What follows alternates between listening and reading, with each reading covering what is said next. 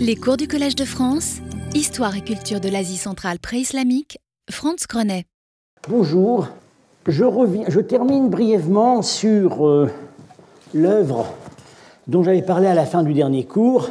C'est donc ce remarquable plat euh, actuellement impossible à situer, mais que donc j'ai eu la possibilité euh, d'étudier euh, dans une galerie d'antiquité à Londres en 2018. Euh, donc on avait dit que c'est une œuvre hybride parce que, et on va revenir là-dessus, techniquement c'est un plat sassanide ancien, sans doute de la fin du IIIe siècle, mais du point de vue iconographique, c'est une œuvre complètement grecque, hein, qui euh, la, plus grec de tout ce qu'on peut trouver dans le répertoire des plats sassanides, euh, qui montre les trois grâces, euh, Aglaé et une dont le nom est un peu flottant selon les textes. Euh, et, c'est la célébration du mariage de la plus jeune d'entre elles, Pacité, qui épouse le dieu du sommeil, Hypnos. Euh, c'est euh, une une transposition assez directe d'un passage de l'Iliade qu'on avait commenté, où Hypnos reçoit en mariage, bon, faut, pas, il va grandir hein, d'ici ses noces, bon, il reçoit en mariage la plus jeune des trois grâces pour prix d'un service qu'il a rendu à la déesse Héra. et dans ce passage d'Homère est décrit un magnifique trône que Héra fait commander à son fils Héphaïstos pour Hypnos, un trône avec un, un, marche, un, tabouret pour les pieds, c'est exactement ce qui est représenté ici. Alors je, ne reviens pas sur les sources grecques de cette œuvre, euh, qui euh, assez vraisemblablement a été exécutée à Alexandrie, euh, on pense peut-être à l'époque de Cléopâtre ou vers l'époque de Cléopâtre, donc milieu premier siècle avant. Et le prototype, ce n'est pas l'œuvre qui a été exécutée à Alexandrie, c'est son modèle.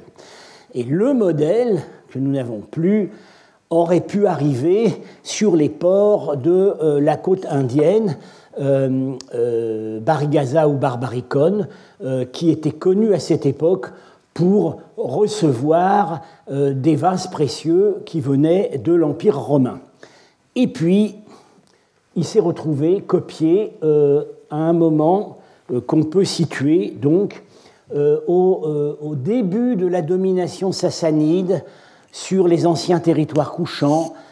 Est-ce que ça a été fait en Bactriane? Est-ce que ça a été fait dans l'Inde du Nord-Ouest au Gandhara? C'est une question qu'on ne va pas arrêter de se poser avec ces plats d'Asie centrale et c'est une question qui en fait n'a pas de réponse. Même quand on a des inscriptions de propriétaires dans, euh, dans des langues de ces pays, tout simplement parce que euh, les commanditaires, qui étaient donc l'échelon supérieur de la société, étaient mobiles, puisque ces, ces empires débordaient des deux côtés de l'Indo-Couche, et très vraisemblablement, les artisans, qui étaient peu nombreux certainement à ce niveau, étaient également itinérants, et ils allaient travailler pour le plus offrant. Alors, euh, euh, la, question maintenant de la transposition. Qu'est-ce qui permet de dire que ça n'est pas, pas une œuvre d'importation, que cet exemplaire euh, a été fait au Gandhara ou en Bactriane?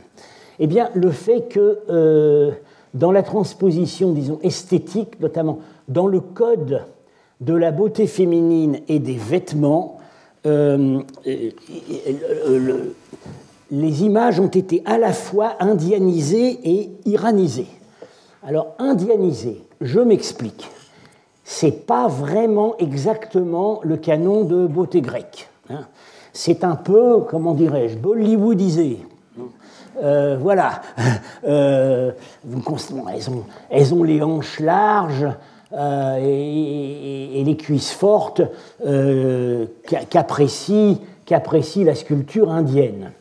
Euh, mais autant qu'indianisé, hum, il y a aussi des traits qu'on peut dire peut-être plus particulièrement iraniens. D'abord, dans la le vêtement. Dans le modèle grec, elles n'auraient pas de chemise. Hein. Elles, auraient, elles seraient nues jusqu'à la taille. On avait montré certains de ces modèles dans le cours précédent. Bien. voilà, les noces aldobrandines.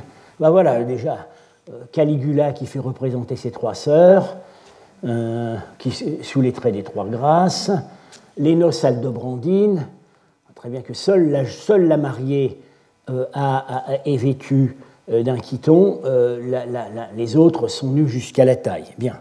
Ici, on les a habillés non sans quelque maladresse. On leur a mis une chemise que je dirais faussement pudique. ça cache rien. Bien.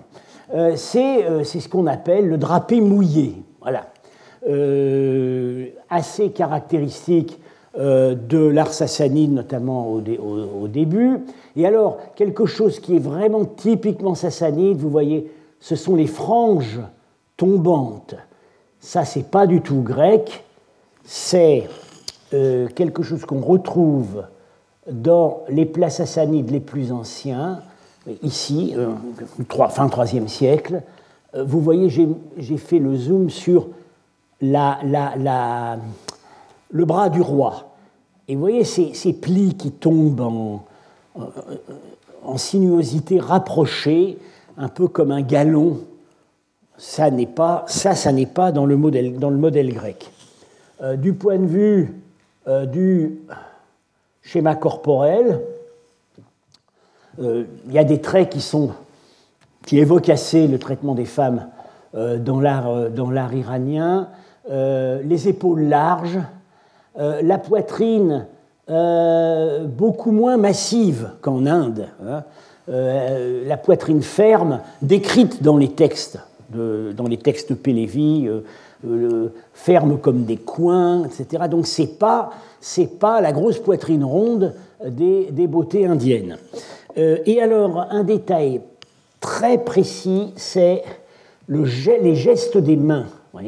Avec euh, les deux doigts du milieu rabattus et euh, l'index et l'annulaire euh, levés. Alors, on peut faire des rapprochements avec certains des gestes codifiés de la danse et du théâtre indien qu'on appelle les mudras, mais les analogies les plus proches, on les trouve dans l'art sassanide. Ici, euh, un plat euh, qui représente une. Euh, c'est probablement une reine. c'est IIIe siècle. Vous voyez la position des doigts avec l'index, l'index et l'auriculaire levé, c'est typique.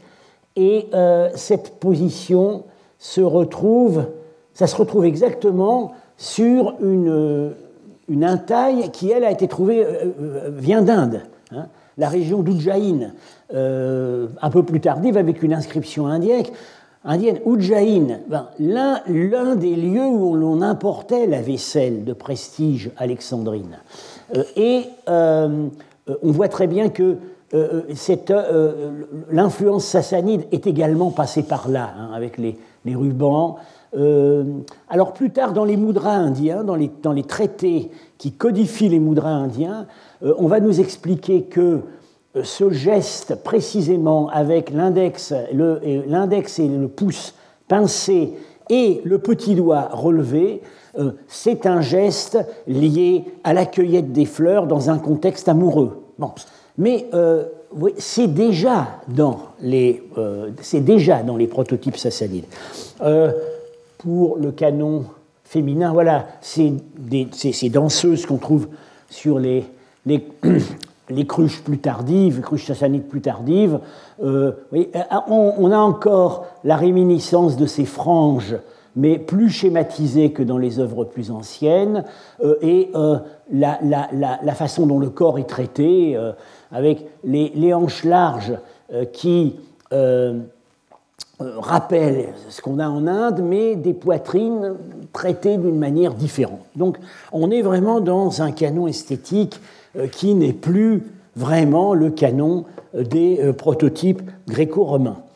Ces traits Alors, un détail également très significatif, c'est la cambrure extrêmement exagérée du pied. Euh, c'est pareil, c'est pas dans les modèles, mais on a ça euh, euh, dans la littérature, dans la littérature Pélévi et même dans l'Avesta. on sait la femme qu'on la, beauté, qu'on célèbre est supposée avoir la plante des pieds recourbés. Hein, Wishadag. Et c'est ce qu'on voit ici. Alors, euh, je vous ai dit que ce plat était inscrit. L'inscription, en fait, il y a deux inscriptions, brèves, mais euh, très instructives. Euh, une inscription Pélévi, en caractère Pélévi, et qu'on peut dater, la forme des lettres indique assez l'époque sassanide ancienne, 3e siècle, c'est l'inscription de poids. Presque tous ces objets portent c'est avant tout, je vous l'ai dit, avant d'être des œuvres d'art, ce sont des capitaux en métal précieux, et ce qui compte avant tout dans les inventaires, c'est le poids. Et là, il est donc dit, euh, il est écrit 150 statères. Euh, S 150, euh, c'est-à-dire euh, le statère à peu près 4 fois, 16 grammes, donc ça correspond, en fait ça correspond au poids d'à peu près 2 kg qu'a aujourd'hui l'objet. Et puis, une inscription en bactrien, faite comme, souvent au pointillé, pas facile à lire, mais Sims Williams a pu tout lire. Assez souvent, on trouve les deux langues associées. Donc le bactrien qui, qui recycle des caractères de l'alphabet grec, hein, vous reconnaissez très bien le F, le phi ici, etc. Alors, cette inscription se lit appartient à la femme de Brahmadad, 150 statères. Hein, il y a une différence dans la mesure du poids. Alors, elle peut s'expliquer, il y aurait deux explications possibles. Euh, la, première, euh, la, première, inscription serait vraiment l'inscription de la de commande, et ce serait le poids indiqué par l'orfèvre. La quantité d'argent qu'il a utilisé pour son œuvre.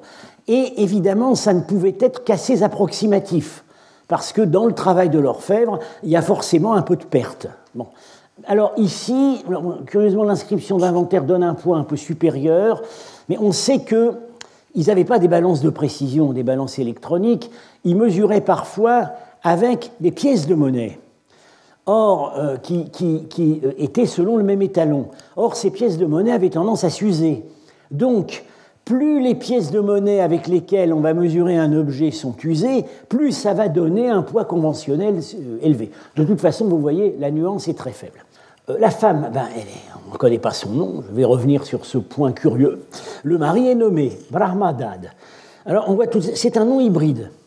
Brahma, rien, le grand dieu créateur de l'Inde, pas, pas de problème. Le fait que ce nom euh, soit celui d'une divinité hindoue euh, n'exclut pas que le personnage ait pu être bouddhiste. Euh, il y a des noms, il y a des noms avec des divinités indiennes dans le bouddhisme. Et puis le suivi Dad. Alors, très intéressant parce que normalement en, en indien, on attend Brahmadatta, créé, créé par Brahma. Et ça aurait dû être transcrit Brahmadat ou Brahmadato, en, en, bactrien. Euh, et puis, en fait, la, terminaison du nom a été euh, iranisée selon un type de nom euh, Pélévi, donc le sassanide extrêmement répandu, avec Dard, qui veut dire également donner par. Donc on voit qu'on a un, c'est un personnage transculturel. Il, euh, il est, euh, c'est un Indien, euh, on ne sait pas si c'est un hindou ou un bouddhiste, et, mais en tout cas, il a visiblement vécu dans un milieu où il fallait, iraniser son nom. alors, on peut être, aller un peu plus précisément. Gérard Fussman, que j'avais consulté, m'avait expliqué qu'à cette époque, les noms indiens en data deviennent assez caractéristiques de la, classe caste des marchands. Euh, ce n'est pas des noms de, de brahmanes, ce n'est pas des noms de guerriers, c'est plutôt des noms de marchands. Euh, euh, alors, voilà, ça, nous permet un peu de cerner le personnage. Alors, la femme n'est pas, pas nommée. Alors, le mot pour femme, je n'ai pas transcrit ici le, le, bactrien, le mot pour femme qui est employé n'est pas le mot habituel wall, femme, épouse, c'est le mot fins, euh, qui appartient à un registre plus distingué. Fins, c'est la maîtresse de maison. Euh, euh, étymologiquement, celle qui s'occupe du bétail. Donc, on, voilà, on, nous explique que cette femme, c'est la, maîtresse de maison. Mais elle n'est pas nommée. Elle n'est pas nommée. C'est curieux parce que on a par ailleurs des inscriptions euh, indiennes, en fait, sur des plats où, quand le plat est donné ou appartient à une femme, elle est nommée. Ici, elle ne l'est pas. Alors, euh, j'ai une, je hasarderai une hypothèse, euh, vous verrez peut-être le signe de ma, comment dirais-je, de ma méchanceté d'esprit le, mari ayant dépensé une somme pareille, qui devait être quand même énorme, pour la réalisation de cet objet, je vous ai dit que la dernière fois, l'artiste est un vrai virtuose. On a, on a très rarement une telle qualité d'exécution avec des pièces qui sont euh, euh, martelées à part, insérées sans qu'on s'en aperçoive, etc. Il avait dépensé tellement d'argent que peut-être il a pris une précaution au cas où cette femme n'aurait pas été la dernière. Ça pouvait resservir en cas de veuvage ou de divorce. Voilà. Euh, il n'est plus là pour nous le dire, mais euh, je ne serais pas éloigné de penser que c'était ça. Alors, en conclusion, le propriétaire, qui, dans ce contexte, est sans doute en fait le commanditaire, on y verrait volontairement, euh, moi j'y verrais un riche marchand indien qui était proche des cercles du pouvoir sassanide, soit en Bactriane, soit au Gandhara. On voit qu'à cette époque, les conquêtes sassanides euh, en Bactriane ont débordé au sud de l'Indo-Couche. Alors, son statut de marchand, peut-être, lui aurait donné un accès particulier à cette vaisselle d'argent romano-égyptienne dont on nous dit qu'elle était importée dans les ports indiens. Alors, peut-être, il avait accès il a eu accès au prototype de ce plat, une importation ancienne ou une importation récente. En tout cas, une chose est absolument sûre. Euh, il avait euh, un bon vernis de culture grecque.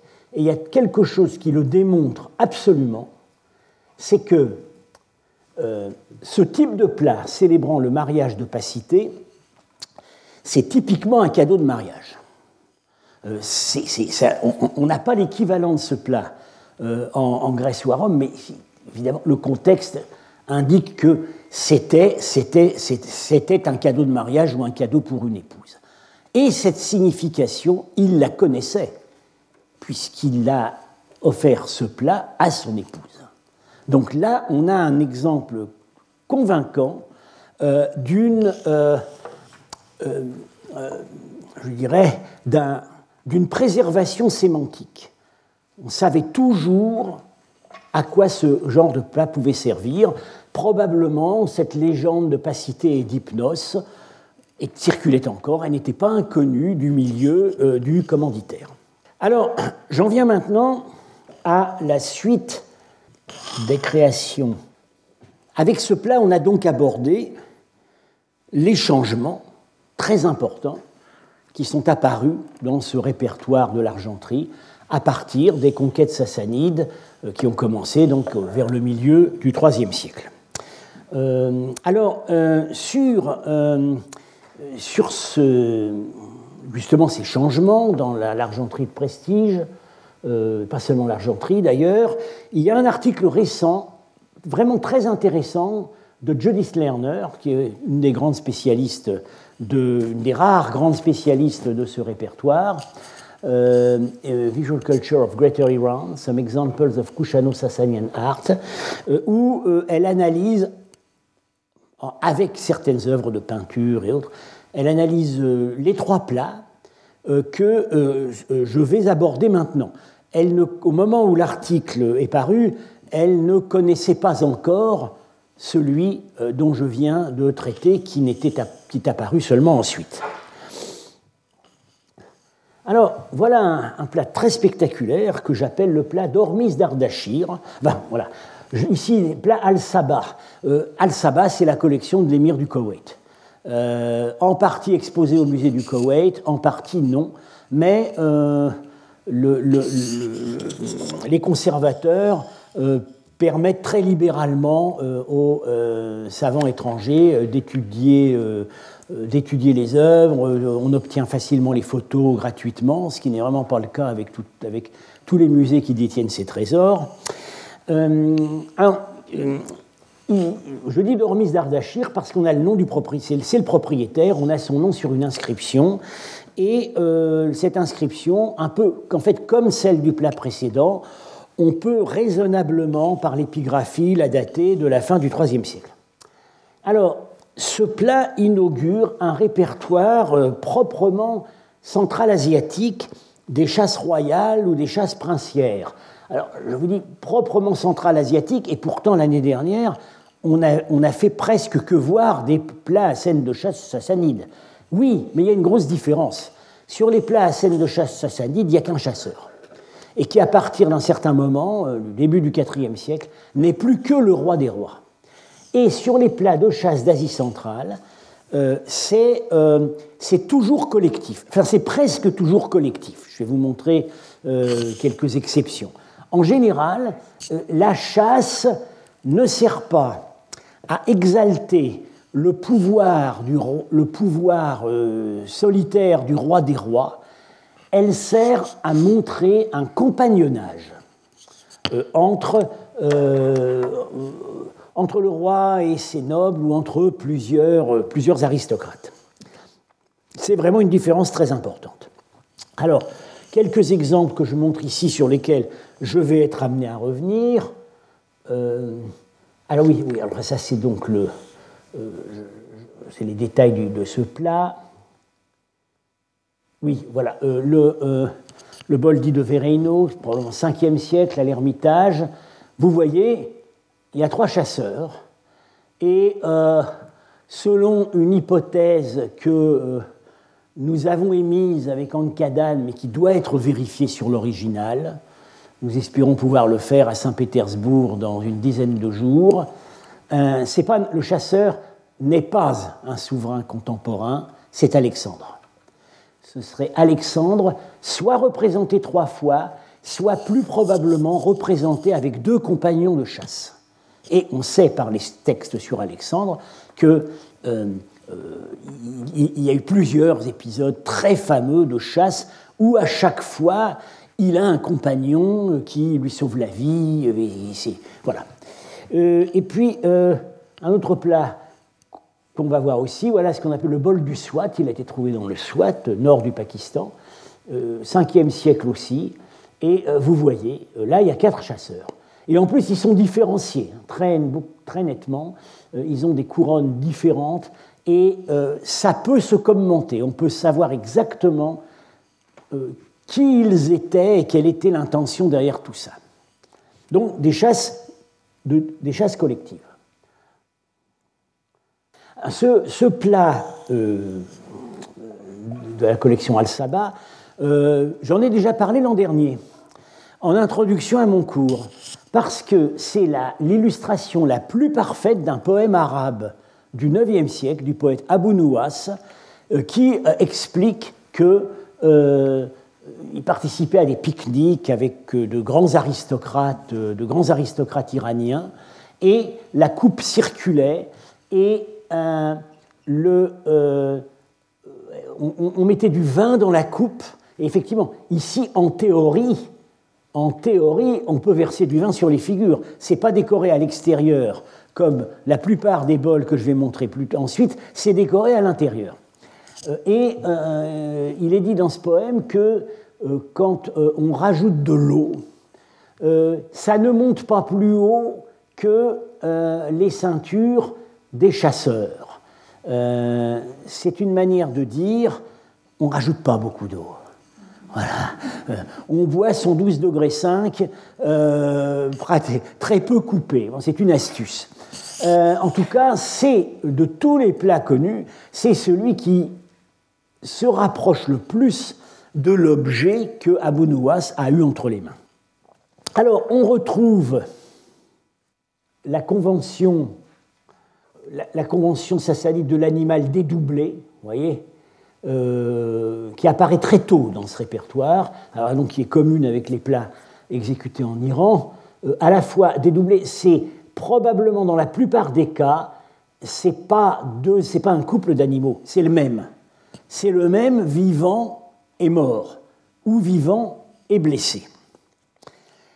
Euh, l'argument principal, un des arguments principaux pour situer ce plat à l'est, c'est la nature du gibier.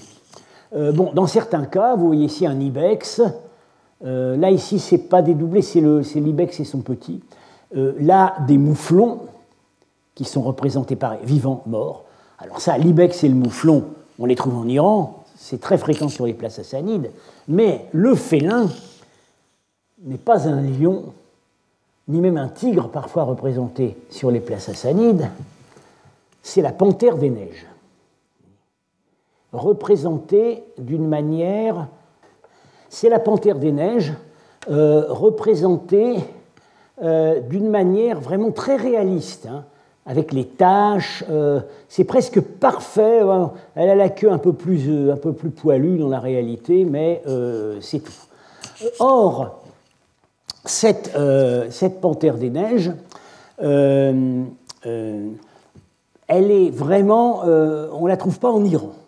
Si on, si on voit les cartes de répartition actuelles de l'espèce, c'est vraiment au Tibet, dans l'Himalaya et euh, dans les montagnes tout à fait à l'est de l'Afghanistan qu'on la trouve. C'est pas ailleurs. Donc ici, on a bien voulu montrer que ça se passe, ça se passe, euh, je dirais, euh, dans l'Hindoukouche ou au Badarchan, ça se passe pas en Iran. Alors, un, argument pour dater également très assez haut, c'est le type de la, coiffure, n'est-ce pas? D'abord, le bonnet, c'est c'est pas la tiare droite, c'est un type de bonnet à, à boule projeté vers l'avant qu'on appelle le collar. et il semble, il disparaît de l'argenterie sassanide euh, après, euh, en gros, après le IIIe siècle. C'est vraiment quelque chose de caractéristique de l'époque ancienne. Et par ailleurs, euh, la coiffure avec ses, nattes, dans certains cas, on a une coiffure qu'on retrouve plus fréquemment ensuite, voilà, avec des, cheveux frisés à l'arrière. Mais la coiffure avec les nattes, elle est plutôt caractéristique de euh, souverains euh, euh, contemporains, c'est-à-dire, bah, disons, voilà, de la fin du IIIe siècle. Vahram Ier, justement, c'est une monnaie qui a été frappée à Bactre. Hein. Vahram Ier est le successeur immédiat, l'un des successeurs immédiats de Shapur Ier, et son frère Narsé qui a régné plus tard. Alors, euh, le personnage s'appelle, l'inscription euh, donc le désigne, inscription d'Ormis d'Ardachir, fils de Péroz, fils de Karlsruhe, argent martelé 115 statères. Alors pourquoi j'ai transcrit ici en, majuscule? C'est que euh, c'est ce qu'on appelle un, idéogramme. C'est qu'en Pélévi, normalement, en général, c'est transcrit en phonétique mais dans certains cas, ils ont continué à utiliser des, graphies de noms tels que c'était en araméen. Euh, et euh, généralement, on sait à quel mot iranien la graphie araméenne correspond. Mais il se trouve qu'ici, on ne sait pas. Euh, parce que c'est un, un, cas unique. En araméen, on sait ce que ça veut dire. C'est la racine qui veut dire frapper. Donc, mais on ne sait pas quel mot iranien est derrière, peut-être peut le verbe kubidan qui veut dire frapper. Bon, alors donc, en tout cas, ça veut dire argent, argent martelé. le nom. Le nom est intéressant. Euh, Hormis d'Ardachir, c'est un nom composé assez complexe. Euh, or, on sait que euh, le roi, le roi qui avait précédé celui-là, qui n'a pas régné longtemps, un an seulement, le fils aîné de Chapour, s'appelait, on l'appelle Hormis de premier, mais en fait son vrai nom dans les inscriptions c'est Hormis d'Ardachir. Et on a des exemples on, on voit que des personnages semblent être nés ou du moins avoir reçu leur nom. Alors peut-être on le recevait seulement quand on arrivait à l'âge adulte, qui était en Iran de 13 ans. Euh, ils ont été nommés en fonction du roi qui régnait à ce moment-là. Donc je supposerais que euh, le propriétaire du plat euh, peut-être été né justement vers 270. Ça, pourrait, ça daterait le plat. Et alors, on a un autre critère, c'est qu'on a sa généalogie. Alors, le père, on ne le connaît pas, mais son grand-père, on le connaît. Euh, Karlsruhe. Parce qu'il euh, n'y a qu'un seul personnage dans toute l'histoire sassanide qui s'appelle comme ça. Et c'est un personnage qui est nommé dans la grande inscription de Chapour Ier, euh, qu'on appelle donc la Kaaba de Zoroastre, euh, et euh, où euh, relate ses victoires contre Rome. Et au début, il donne toute la liste des dignitaires qui étaient à la cour de son grand-père, de son père. Et, il nomme un certain Karlsruhe, à quel il donne le titre de Bidarche. Alors c'est un titre qu'on a un peu de mal à cerner. Étymologiquement, ça veut dire celui qui règne en deuxième. Alors, dans certains cas, on voit qu'effectivement, parfois c'est un titre qui semble avoir été un petit peu galvaudé, mais parfois c'est assez précis. Ça désigne un vice-roi ou un margrave, un commandant de frontière. Euh, donc, je supposerais que ce Karlsruhe euh, avait été peut-être appointé comme gouverneur local ou, euh, disons, administrateur dans les territoires nouvellement conquis en Bactriane, quand ils ont conquis ça sur les couchants, sous Chapour Ier, on va dire au milieu du IIIe siècle, et que ses descendants auraient continué à exercer une position importante dans ces territoires. Alors, vous me direz, c'est quand même curieux parce que euh, euh, on n'a aucun titre, on n'a que les noms. Mais ça, ça s'observe parfois dans ces inscriptions des plats. Peut-être parce que euh, on distinguait soigneusement la propriété personnelle. Et que, euh, voilà, ces, plats étant un bien personnel, euh, acquis de ses propres deniers, on n'éprouvait pas le besoin de rappeler le titre du personnage. Le, oui, alors donc ce Karlsruhe, le grand-père qui aurait, aurait pu exercer la fonction donc, de bidarche, de vice-roi euh, en Bactriane, je rappelle qu'il y a toujours au nord-est de l'Afghanistan une région qui s'appelle le Badarchan. Euh, c'est là où on trouve le lapis lazuli. Et euh, une des hypothèses les plus vraisemblables pour l'origine du nom du Badarchan, c'est justement que ça aurait été l'ancien district. Ça rappellerait le souvenir d'une époque où c'était administré par un bidarche. Donc là, on tombe sur quelque chose, sur quelque chose d'assez précis. Alors, oui, bon voilà, ça commence. Euh, au début, on n'a pas perdu grand-chose. Simplement, j'avais montré là. Euh, voilà, voilà, il y a une belle vue de détail de ce plat d'Ormis d'Ardachir. Euh, vous voyez, alors là, on voit très bien la forme du chapeau, et puis les deux panthères, et celle-là, elle, elle a même une flèche dans le cou. Donc, c'est la même, vivante et morte. Et là, on voit bien que c'est la panthère des neiges. Il paraît qu'il y a un beau documentaire actuellement sur les panthères des neiges. Voilà. Euh, là voilà. C'est vraiment l'artiste avait vu, il, avait, il savait ce que c'était qu'une panthère des neiges, il l'avait vu. Euh, voilà l'ère de répartition de la panthère des neiges. Vous voyez, et l'Afghanistan est ici. Donc c'est vraiment, c'est au Tadjikistan, c'est en Afghanistan, c'est vraiment les frontières extrêmes à l'est. Alors bon, c'est la carte actuelle, elle a pu avoir une aire de répartition un peu plus grande dans le passé, ça a pu déborder sur l'Hindoukouche, mais sans doute, sans doute pas en Iran. Je n'en connais pas de représentation en Iran. Oui. Voilà donc les, les nattes de notre Hormis d'Ardachir, qui est évidemment, euh, c'est évidemment lui le personnage qui est euh, sur le médaillon ici et euh, qu'on voit plus haut, voilà, dans l'axe. En fait, la lecture se fait de droite à gauche, c'est toujours le cas sur ce genre de plat, et la clé, c'est qu'il faut prendre le médaillon du fond, c'est elle qui indique l'heure, si vous voulez. Et on part juste en haut et on commence comme ça. Donc évidemment, lui et lui, c'est le même. C'est le commanditaire, c'est le personnage principal. Les autres, qui n'ont pas la même coiffure, visiblement différenciée, ce sont des compagnons. Au siècle, donc à partir du IVe siècle, hmm, euh, on, a, euh, on, a, toujours une production locale qui continue, et puis on a, ce qui complique un peu les choses, c'est qu'on a une école officielle de, euh, plats royaux sassanides qui euh, s'établit vraiment sur la frontière est. On pense à Merve, voilà, qui était le grand centre d'appui du pouvoir sassanide à l'est. Euh, et cette école euh, a, également représenté des rois. elle est différente, elle a des conventions un peu différentes de l'école dite de la cour. Bon, en gros, l'école de Merve, c'est ce qu'on appelle l'école à ligne continue ondulée, qui sera, euh, se rattache encore d'assez près au style dit naturaliste dont j'ai parlé pour le IIIe siècle. L'école des places sassanides de la cour, c'est plus raide. Les, drapés sont représentés par des, lignes segmentées qui vont par paire.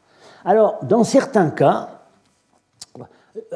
dans l'école de Merve, en général, euh, euh, c'est le roi des rois qui est représenté, le roi sassanide, parfois quand même d'autres personnages. En tout cas, euh, il n'y a pas de chasse collective, qui est vraiment typique de ce qu'on a localement en Asie centrale. Dans certains cas, c'est pas facile de distinguer entre prince local et roi des rois, puisque les princes locaux, surtout quand ils étaient éloignés du pouvoir, avaient évidemment tendance à imiter l'apparence du roi des rois. Alors voilà un plat euh, très connu à l'Ermitage, c'est vraiment un des plus beaux, il est dans un état de conservation absolument remarquable. Comme euh, la plupart de ces plats de l'Ermitage, il a été trouvé dans une tombe de l'Oural euh, au début du XXe siècle, donc il n'y a pas de doute sur l'authenticité. Alors vous voyez un naturalisme quand même assez, Enfin, naturalisme, c'est pas du naturalisme, c'est de l'épopée. le, roi, le cheval du roi se cabre parce qu'il y a deux sangliers. Alors, est-ce que c'est le même sanglier vivant et mort ou est-ce que c'est vraiment deux sangliers qui sortent des tailles réalistes d'un marécage hein Le sanglier n'est jamais représenté comme un animal de montagne, il est représenté comme un animal des marais. Euh, et le roi, évidemment, euh, abat ce sanglier et en même temps, il, était, il est en position délicate, mais grâce à sa bravoure exceptionnelle, il arrive à le surmonter il s'accroche de la main au cou de son cheval qui se cabre et euh, il balance sa jambe en arrière pour ne pas perdre l'équilibre. Alors je rappelle qu'on est ici au IVe siècle, ils n'ont pas encore inventé les étriers, ou plutôt ils ne les ont pas encore adoptés chez les peuples de la steppe qui, euh, qui les ont inventés. Ça n'arrivera chez les Sassanides que tout à fait à la fin. Alors, euh, qui est ce roi? Il porte une couronne euh, avec des cornes de bélier. Alors, pendant longtemps, et c'était l'opinion donc de Marchak, ben, il l'identifiait comme un roi local, justement, de cette dynastie dont j'ai déjà parlé, les Kushano-Sassanides. En fait, à peu près à partir de 280 jusqu'en 400, les Sassanides, pour des raisons qu'on ne connaît pas très bien, ont laissé le gouvernement des territoires orientaux à des princes euh, qui leur étaient subordonnés, mais qui tout de même frappaient monnaie, y compris monnaie d'or. On pense, l'hypothèse la plus vraisemblable, c'est que c'est une branche cadette de la dynastie. Euh, euh, ils ont fait un peu, la même chose en Arménie à certaines époques. C'est ces territoires qu'on avait du mal à tenir. Alors, euh, bon, il fallait quand même leur donner un roi, mais on prenait ce roi dans la famille royale pour qu'il soit fidèle. alors, il se trouve qu'il y en a un au milieu du IVe siècle, effectivement, Wahram, Wahram II, il y a un Wahram I avant, qui a cette couronne. Euh, mais euh, bon, ça se complique parce qu'il semblerait maintenant que son contemporain, le roi des rois, Chapour II, avait parfois la même couronne. Alors on s'appuie surtout sur ce texte d'Amien Marcelin qui a vu Chapour II, puisqu'à la guerre en Haute-Mésopotamie, au siège d'Amida, aujourd'hui Diyarbakir en Turquie, euh, il, était dans la, il était dans la garnison et euh, il a vu le roi parce que le roi faisait, a fait une, faisait une espèce de promenade de défi au pied du rempart. D'ailleurs, la promenade de défi a failli mal se finir parce qu'il a, il a failli prendre un carreau d'arbalète dans la figure et du coup, euh, il, a, il a fait massacrer la population quand la ville s'est rendue. Alors, le roi, donc il s'agit de Chapour II, monté sur son cheval et dépassant les autres par sa taille, menait en personne toutes les armées, arborant en guise de diadème une coiffure d'or chatoyante de pierreries qui figurait une tête de bélier. Voilà, alors, euh, donc, il avait effectivement parfois, en général, Chapour II, il a presque toujours une couronne euh, de merlon, hein, comme son ancêtre Chapour Ier. Là, on nous le décrit avec, euh, une tête de bélier. Euh, alors, euh, on a trouvé, on trouve toujours des solutions. Alors là, la solution qu'on a trouvée, c'est euh, Amien Marcelin a confondu le roi des rois avec un de ses vassaux, qui donc le roi Kouchano-Sassanide. On sait, Amien Marcelin nous dit effectivement qu'il y avait des contingents couchants amenés par Chapour II à ce siège il ne parle pas du roi des couchants, il parle de contingent couchant. On dit, bah, en fait Chapour II a envoyé un de ses sous-fifres pour s'exposer au pied du rempart, il n'aurait jamais fait la bêtise lui-même de prendre ce risque. Euh, quand on invente des. C'est toujours très facile d'inventer des solutions psychologiques quand on n'arrive pas à résoudre le problème. Et puis, patatras, il y a quelques années, on trouve une monnaie d'or, c'est sur le marché des antiquités, hein, euh, où on voit Chapour II qui porte euh, cette couronne de bélier. Alors là aussi, euh, voilà, tentative, tentative de récupérer l'ancienne hypothèse, bah, c'est un faux. Il y a un faussaire qui a pris le texte d'Amien Marcelin et qui a voulu faire le malin et qui a inventé cette monnaie. aux dernières nouvelles, les meilleurs spécialistes euh, de, ces, des monnaies sassanides, comme Michael Alram à Vienne, euh, Schindler, euh, pensent qu'elle est authentique. C'est ce que je pense aussi. Donc, je dirais que ici, je verrais plutôt Chapour II, hein, mais représenté donc par des sur un plat de l'école de Merve, et c'est pas du tout étonnant puisqu'on sait qu'il a passé un an, plus d'un an à Merve quand il commandait les opérations sur le front de l'Est. Merve s'est même appelé à partir de cette époque Mar Marvi Shahigan, Merve la Royale. C'était vraiment la deuxième capitale de, l'Iran. Euh, et euh, euh, dans certaines circonstances, il portait ce type de coiffure. Alors, peut-être on peut, là aussi, on peut essayer de, essayer de, raisonner. Euh, comme dit Rouletabille, passer par le, bon bout de sa raison.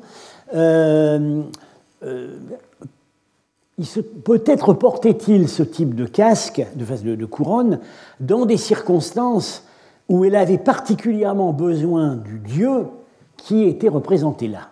Or, il se trouve que Wahram, le dieu de la guerre et de la victoire, a plusieurs incarnations animales, dont le sanglier et dont le mouflon.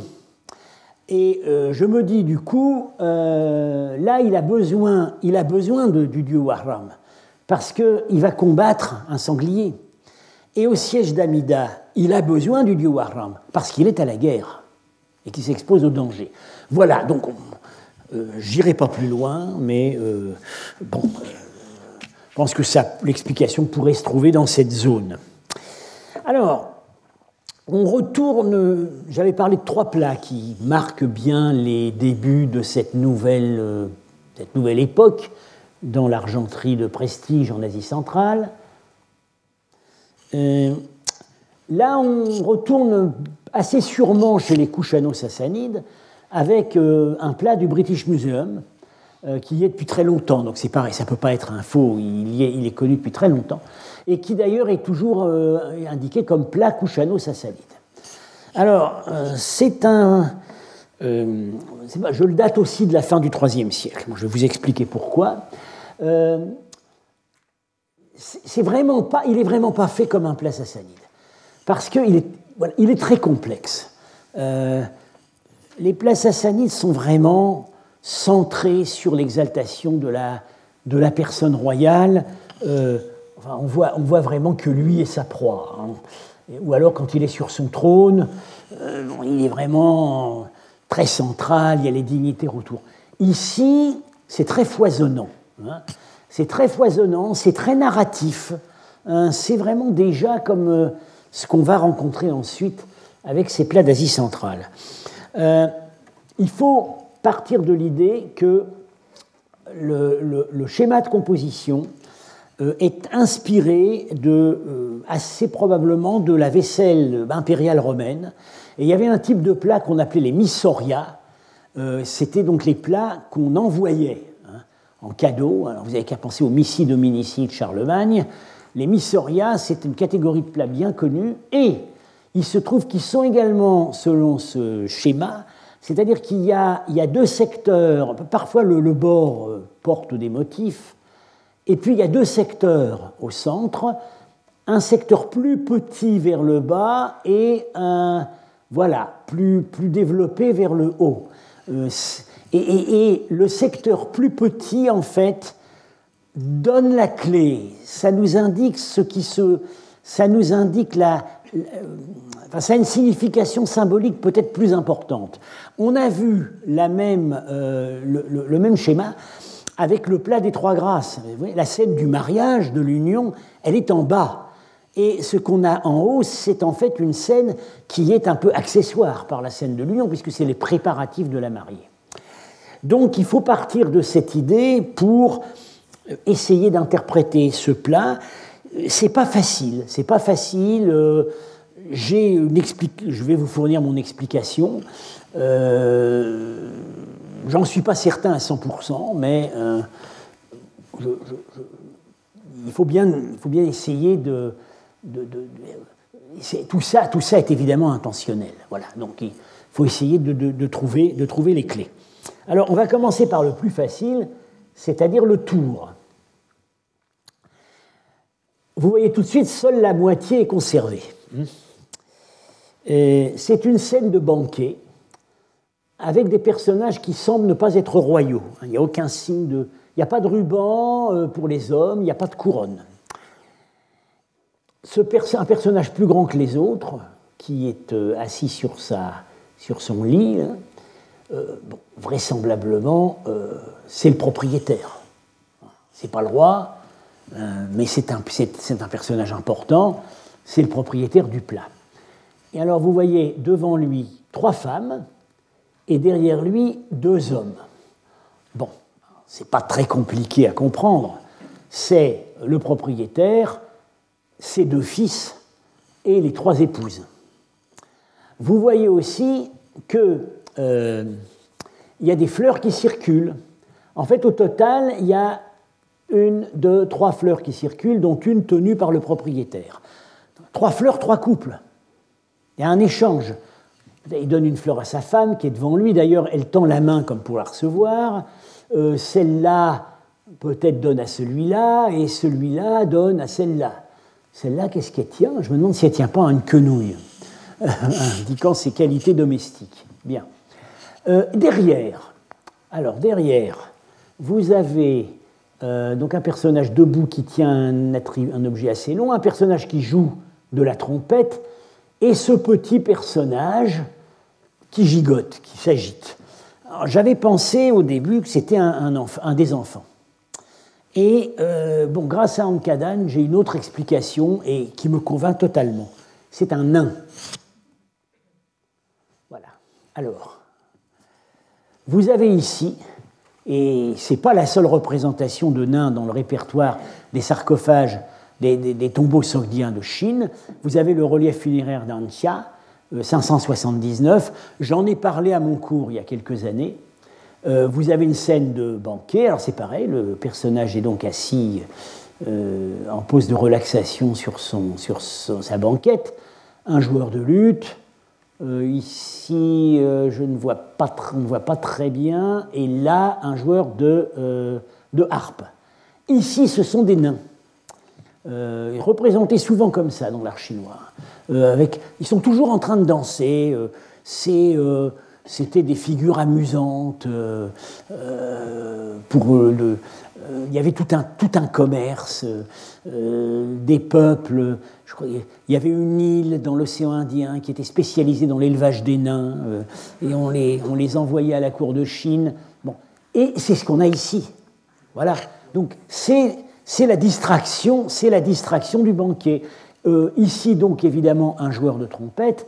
Ici, euh, c'est mal conservé, mais je n'exclurais pas que c'est un joueur de lutte et que le manche du lutte devait se trouver ici et à sauter, puisque c'est un de ce plat est selon la technique des pièces insérées, donc certaines, certaines ont sauté. Qu'est-ce qui pouvait bien, se trouver dans cette partie gauche?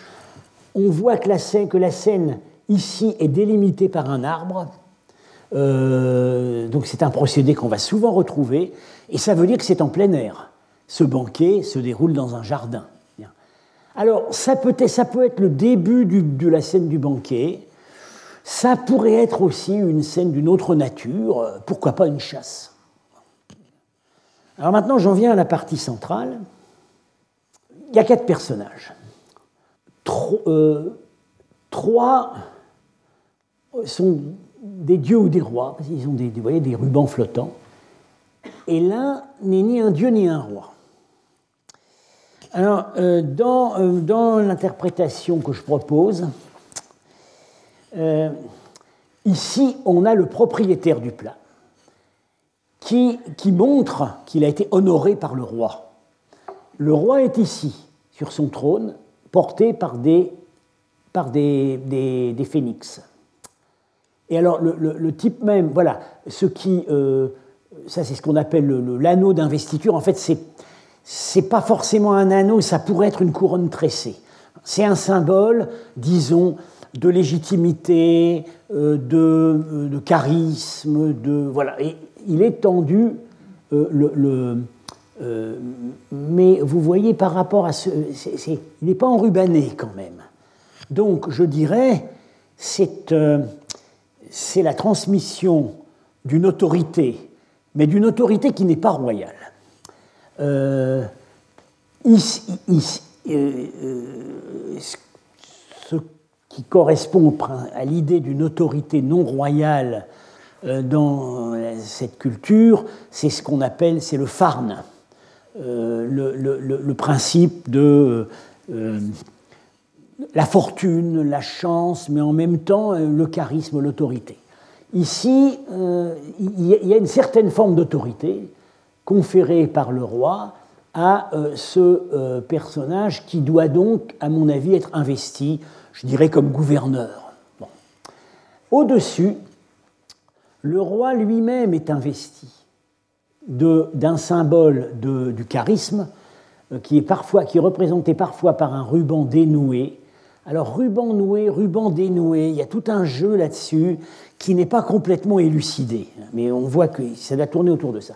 Avec un petit angelot, un petit angelot qui vole. Euh, c'est un, un, éros masculin. Euh, alors, ça vient du type hellénique, du type grec de la, déesse Nike de la victoire, qui volait et qui apportait une couronne au vainqueur. Mais euh, depuis le premier siècle avant notre ère, dans les représentations iraniennes, la Nike est souvent masculinisée.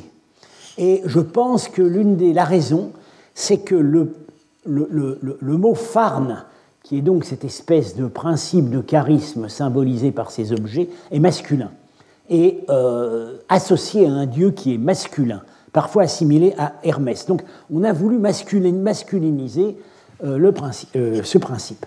Alors, le, pourquoi on pourrait dire, mais pourquoi, pourquoi le roi Pourquoi pas un dieu? Oui, mais je ne crois pas que ça puisse être un dieu. D'abord, quel dieu sur ce trône de griffon on peut penser à Mitra, mais Mitra n'est pas sur un trône de griffon. Mitra est sur un trône de chevaux, les chevaux solaires. le dieu suprême, Ahura Mazda, euh, difficile à croire aussi. Euh, le, dieu, normalement, le dieu n'est pas investi du Farn, parce qu'il l'a par essence, il l'a déjà. Et par ailleurs, euh, les dieux n'investissent pas des, n'investissent que des rois. Ils n'investissent pas des subalternes. Donc, à mon avis, c'est le roi. Et euh, on, pourrait objecter que, euh, oui, mais il n'a pas de couronne. Enfin, on ne voit pas de couronne, sauf qu'ici, quand même, on voit trois espèces d'ornements sur le diadème. C'est mal conservé. Il faudrait aller voir au British Museum. Je ne suis même pas sûr que ça donnerait des certitudes parce que l'objet est quand même très usé. Mais enfin, on voit que les premiers rois Kushano-Sassanides n'ont pas la, sphère avec euh, ornement astral qu'ont en général les rois sassanides sur la tête, vous voyez, c'est les premiers, et euh, ils, euh, ils ont, ça pourrait éventuellement. Moi, je comparerais volontiers ce qu'on voit ici à ce qu'on voit ici. Hein, le, roi Kusachanu sassanide Péroz, fin du IIIe siècle. Bon, ça m'irait assez bien. Je pense que je vais m'arrêter là euh, pour aujourd'hui. Voilà, oui, quand même peut-être. Oui, oui, je vais tout de même montrer deux autres images. Oui, voilà, euh, oui. Le roi, le roi, donc si c'est lui, a des, on voit mal ici, mais il a des espèces de flammes qui lui sortent du visage. Mais ça, c'est pas étonnant, vous voyez, les rois Kushano-Sassanides pouvaient avoir des flammes qui leur sortaient des épaules. Là aussi, c'est une euh, une, c'est l'idée du Farn. Je termine avec un parallèle euh, d'époque Kushan. Euh, c'est une extraordinaire œuvre, malheureusement évidemment pas très bien conservée. C'est une peinture sur coton dans une collection privée à, Bangkok. Elle était exposée dans une galerie à Paris il y a quelques années. Elle n'a pas trouvé acheteur. et ça a été trouvé très vraisemblablement en Chine, dans la région de Khotan. Euh, c'est une œuvre officielle de propagande Kushan. C'est le roi Uvishka. Avec, vous voyez à nouveau le petit amour qui lui apporte le ruban dénoué de la légitimité royale. Donc ça, ça se trouve pas, je dirais pas que ça se trouve pas dans l'art sassanide vraiment. C'est vraiment plutôt un héritage couchant. Euh, on commentera ça à nouveau, mais euh, je ne peux pas, pour terminer, m'empêcher de comparer. Donc voilà, comment est-ce qu'on identifie Uvishka, le roi Uvishka, ce roi couchant qui a régné d'environ 150 euh, à 180, euh, par ses traits qui sont connus par les monnaies. le voilà plus jeune, avec des traits qui ne sont pas sans évoquer un chef d'État qui nous est plus familier. Voilà. Je termine là-dessus et euh, voilà, nous continuerons sur ce répertoire la semaine prochaine. Après quoi, ce sera les congés de février. Merci. Retrouvez tous les contenus du Collège de France sur www.colège-2-france.fr.